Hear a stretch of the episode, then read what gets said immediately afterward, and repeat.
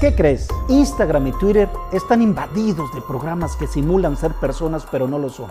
Hablan contigo como si fueran seres humanos, pero no lo son. Se llaman bots, robots, y hacen muchísimo daño. Hoy te voy a contar lo que nadie más se atreve a contarte, lo más dark de los bots.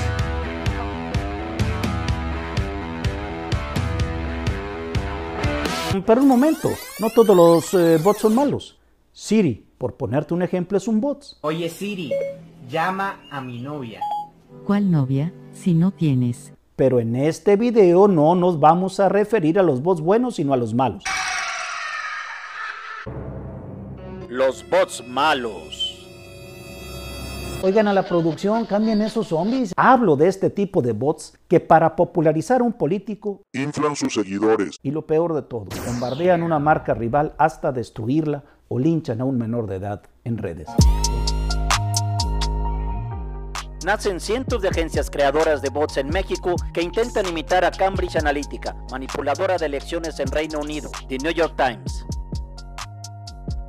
El promedio de spam que generan los bots en México es de 38% e implica un gasto de 800 millones de pesos. Expansión.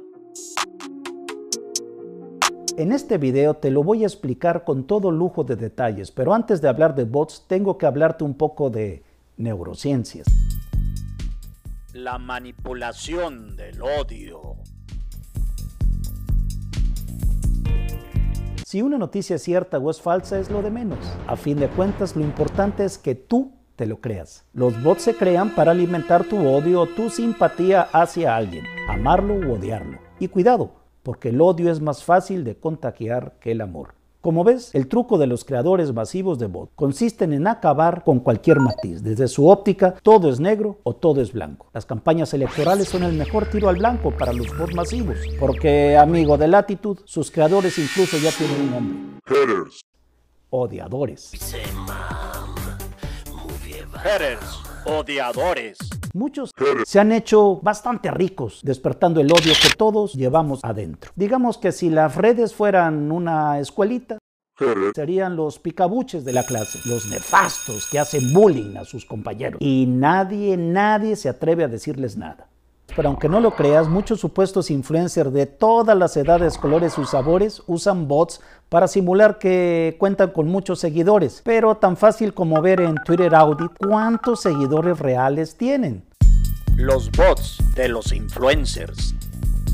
Por ponerles algunos ejemplos, más del 40% de los seguidores de estos formadores de opinión son puros bots, o sea, puro cuento. Chumel Torres, Denise Dresser, Antonia Tolini, John Ackerman, León Krause, Javier Lozano, Pedro Salmerón, Carlos Loret de Mola, Broso, Eloy Garza. No, no, yo no pago bots. O bueno, sí, pero muy poquitos. No te creas, Denise Dresser, a ti se te siguen de verdad, sobre todo cuando perreas. Erika Buenfil sí tiene seguidores de verdad en TikTok.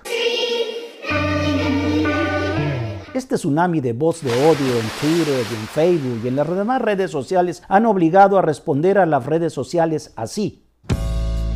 Facebook desactiva 3.200 millones de bots que realizaban ataques automatizados, el Universal. En su batalla contra los bots, Twitter eliminará decenas de millones de bots, The New York Times. Y así. Carlos Merlo, creador de 10 millones de bots en México, ha llegado a cobrar hasta 19 millones de pesos por una campaña de desinformación, Univisión. Noticias. Tenemos más de 4.000 sitios de noticias, tenemos 4 millones de bots y, y, digamos no son bots como, como, los que estábamos acostumbrados a ver. En forma masiva empiezan a, crear un, hashtag o, o, demás. Son, son cuentas orgánicas hechas a mano desde y desde entonces les hemos dado tratamiento para al día de hoy poder en esta elección ser decisivos. Esa niña ya me tiene harto con sus gritos. Y tú me preguntarás, ¿pero cómo se crean esos bots? ¿Cómo se le hace para crear una campaña de bots y así ganar millones de pesos? Grábate este nombre. Social Media Management Platform. El equipo de Latitude ha investigado este tipo de plataformas que permiten simultáneamente, en forma automática, enviar 100 perfiles de Twitter, Facebook o Instagram. Si reclutas 20 chavos, por ponerte cualquier ejemplo, los volverás gestores de bots trabajando para ti. Cada gestor administrará las cuentas de usuarios falsos comprados en los mercados de bots. De niño, de dama, de caballero, bueno, bonito y barato. Lo que significa que levantarás una granja de 2.000 cuentas falsas. 2.000 bots mandando spam. Ya sé lo que estarás pensando. ¿Y yo para qué quiero 2.000 usuarios falsos? ¿Para qué me sirven 2.000 bots? Pues sorpresa, para desinformar. El spam de la desinformación. Si quieres hacer famoso por unas horas a un cantante totalmente desafinado o a tu perro, tienes que simular una tendencia en Twitter. Tienes que subir un hashtag artificial de mentiritas en mil cuentas, cuando menos, en un periodo muy corto de tiempo. Serán famosos tres horas y listo. Pues claro, el hashtag que manipules dejará de ser tendencia en muy poquitas horas. Pero de eso se trata Twitter. Ahí está el negocio de Twitter. No te pongas triste porque para entonces pudiste hacer que un mudo fuera más popular que Luis Miguel. O convenciste a todos por un rato que la Madre Teresa de Calcuta se la pasaba apostando en los casinos.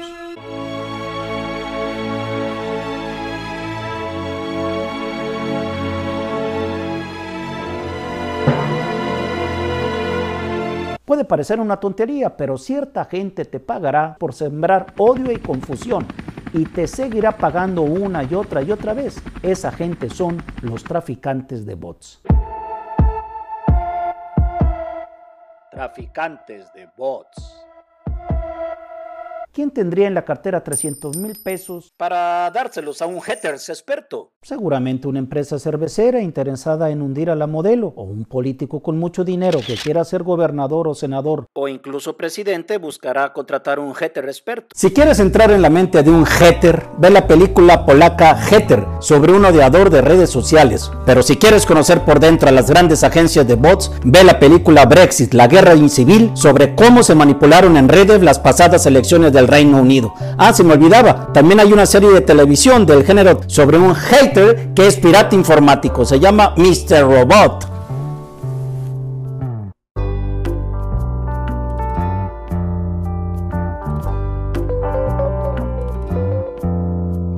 Cuando el buen periodismo desaparece, ¿quién crees que llena su vacío? Exacto, los bots. Te daré un ejemplo que pasa en la Ciudad de México, Six Flag. Hasta antes de la pandemia, cada vez que había un accidente de un juego mecánico en Six Flag, esta empresa pagaba miles de bots no para aclarar los hechos, sino para linchar a las víctimas, que son casi siempre menores de edad. Linchar a un menor en redes, tal como le escuchas. La respuesta de Six Flag siempre fue, ah, ¿vas a decir que mi juego mecánico falló? Pues te vas a enterar de lo que somos capaces. En Latitud hemos investigado la procedencia de los bots que operan aquí en México. Hay 387 empresas sembradoras de bots masivos que atacan usuarios, suben posts, memes y TikTok tendenciosos. Y ahora la pregunta final te la hago yo a ti. ¿Crees tú que las grandes empresas deben ser sancionadas por usar bots para difamar? Déjame tu comentario. No olvides que sacamos videos nuevos toda la semana. Suscríbete a Latitud. ¿Quieres que hablemos tú y yo personalmente? Déjamelo en los comentarios. Y si te gustó este video, pone like. Es la única manera como puedes pagarnos. Nos vemos en la próxima. Chao.